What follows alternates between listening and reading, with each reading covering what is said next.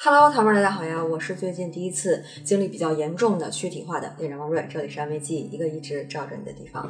糖宝妹儿，一键三连，开始今天的视频吧。前两天呢，我看到一条新闻，说一个九岁的小男孩一提上学就发烧到四十度，多次去医院检查，什么事儿都没有，核酸检测也做了七八次了，这到底是怎么回事呢？我不知道弹幕里的糖娃有没有经历过类似的事情哈，一提上学就难受，一提上班就难受。弹幕里发难受，告诉我这个难受是真的身体上会难受哈，和那个小男孩一样，这可能是躯体化了。什么是躯体化呢？就是人在应激状态下可能会产生躯体化的反应。就是先说应激啊，就是比如说有危险呀，或者说意外情况发生的时候引发出来的一种情绪状态。那什么是躯体化呢？就是这个情绪状态，你不是以情绪的方式表现出来的，不是以心理层面的方式表现出来的，而是用身体上的状态表现出来的。比如我们如果生气、害怕或者是紧张，那我们自己是可以感受到这些情绪的，对吧？你会知道，哦，我生气了，我害怕了，我紧张了。但是在躯体化的情况下，你可能未必能意识到自己处在什么样的情绪里，但是你的身体会出现一些看起来像生病的症状，比如说发烧啦、上吐下泻啦、头疼啦等等。但是你要真去医院检查，你也查不出结果。就这种情况下呢，可能就是躯体化了。大家还有没有经历过什么其他的躯体化的症状呀？可以发在弹幕里边。你一定不是一个人。我这周 就经历了比较严重的躯体化的症状。事情是这样的，我一般一周就休息半天嘛。我自己很喜欢工作，但是呢，为了能够持续的保持一个最好的工作状态，我每周一定会强制自己休息一下。就是每周一的时候呢，我会睡个懒觉啊，然后给自己做个午饭呀，啊，下午四点开始工作。所以忙碌了一周之后，我这周一我就好期待这个半天的休息啊。结果好巧不巧，这一天全是危机事件。我从睁开眼就开始处理危机事件，一件接着一件。处理危机的过程中呢，我是注意力高度集中的，我什么感觉都没有。折腾了一天下来，我以为啊，终于可以休息一会儿了。结果突然接到我狗友的电话，说他有两个同事发烧了，然后他说自己也有点不太舒服，他们明天要去做核酸检测，也让我去做一个。我就回忆这一天虽然很累，但是我感觉身体上没有什么不舒服的。结果挂了电话之后，我就开始头疼、发热、胃痛、恶心、想吐，然后心想，我去。我不会也疑似新冠了吧？然后又突然想起，我早上吃那个外卖早餐里边的锅贴好像不是很新鲜，是不是吃坏肚子了？因为我平时胃就不是很好，我就没多想，然后我就去卫生间上吐下泻了一会儿，吃点药，我就准备早点睡觉了。结果我晚上特别难受，很想吐，但是又没得吐。然后我脑子里边还在想工作，就是还在脑子里边那个画那个脑图，怎么解决白天的危机，就越想越恶心。所以我一天晚上醒了好几次。之前真的食物中毒的时候都没有这么严重，而且我一般第二天早上起来就好了。可是周二早上一起来，我还是特别难受，我就在床上躺尸躺了半天，但是工作又不能停啊，我就躺着办公。突然感觉到了成年人的崩溃时刻，可是哭又哭不出来。弹幕里有没有经历过成年人的崩溃时刻的？还记得你上次是因为什么崩溃的吗？弹幕里告诉我，咱们来抱团取个暖。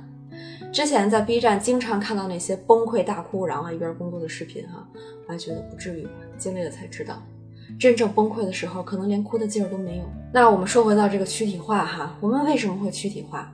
我主要说说心理层面，它有两个因素，一个是你的情绪压抑的太多了，太久了，你单纯靠情绪表达已经不够了，所以呢，你要借助身体的方式来发泄。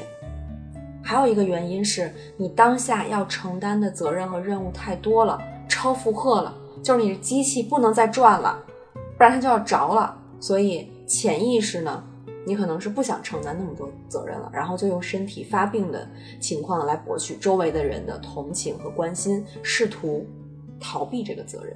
我这就属于第二种哈，我第一次一整天都在处理危机，而且是各种各样不同的危机，每一个都很复杂，每一个我自己也都没有什么办法，很多都是无法掌控的。大家可以在弹幕里告诉我，你之前写的那个呃有躯体化症状的时候，你自己可以分析一下，琢磨一下哈，你觉得是第一个原因，你情绪压抑太多了啊，无处释放，只能通过身体来发泄，还是第二个原因？你想逃避责任，现在你要承担的东西太多了啊，所以才通过身体表现出来。大家是一还是二呢？弹幕里告诉我。那我们在躯体化的情况下该怎么办呢？有三个办法。首先呢，你自己得能分辨情绪和生理问题。也许别人不理解哈，但是呢，你自己知道你自己不是装病，而是情绪问题通过身体表现出来了。如果你对自己有足够的理解呢，那很大程度上能够避免躯体化进一步的恶化。但是啊，自己无法分辨其实是很正常的。你看我学了那么多，那真的发生的时候还是。不在线的啊，还需要我的搭档来提醒我，因为我搭档也是咨询师嘛，可能相对敏感一些。周二下午呢，本来是我和我搭档的例会，他说别开会了，我陪你聊会儿天了，你这样怎么开呀？我觉得吧，你这个不像是身体问题，你可能是躯体化了。我说啊，是吗？行吧，咱们聊会儿。结果聊着聊着我就哭了，把周一的那些危机的事儿全都给倒出来了，真的像倒垃圾一样。我们大概打了一个小时的电话吧，我明显感觉恶心的。症状好转了，然后挂了电话之后呢，我我就开始打嗝，从下午三点左右吧，一直打到晚上七点，就好像要把之前所有积压在心里的那种情绪都通过嗝打出来。然后等我停止打嗝的时候，我感觉我才真正好了。那这就带来第二个方法，就是要主动博同情。那如果我能第一时间意识到自己可能是躯体化了，嗯，就要主动去找身边你值得信任的人跟他哭诉。博同情一直是个贬义词哈，但是在这里是非常非常好的求助方式。你身体都躯体化了，他就是在告诉你，你已经退化成小婴儿了，你现在非常的无助，呃，你没有办法。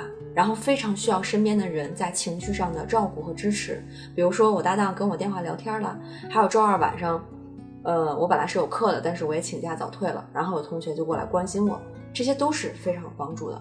最怕的就是。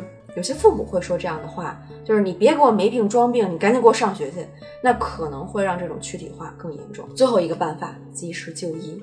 如果躯体化的情况特别严重，而且持续超过两周的时间了，一定要引起重视，可能是需要医生的帮助进行药物治疗了，同时还要辅助心理咨询。因为躯体化它深层次的原因，刚才不是说了吗？压抑了很多情绪，都不知道压抑的什么时候的情绪了，所以呢，它的这个问题藏的可能是比较深的，需要。深入的解决。好了，今天视频就到这里。希望每位糖丸都照顾好自己的身体，关注心理健康，其实就是关注身体健康。